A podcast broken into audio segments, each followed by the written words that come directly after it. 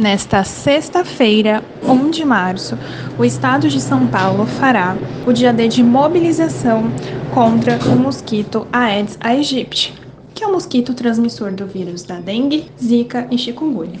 Esta é uma ação intersetorial que contará com o apoio da Secretaria de Educação, com a Defesa Civil e o Exército Brasileiro ocorrerão ações de orientação à população e também o fortalecimento ao combate aos vetores nas residências e demais locais. Para todos aqueles que ainda tiverem dúvidas sobre a dengue, entrem no portal www.dengue.sp.gov.br.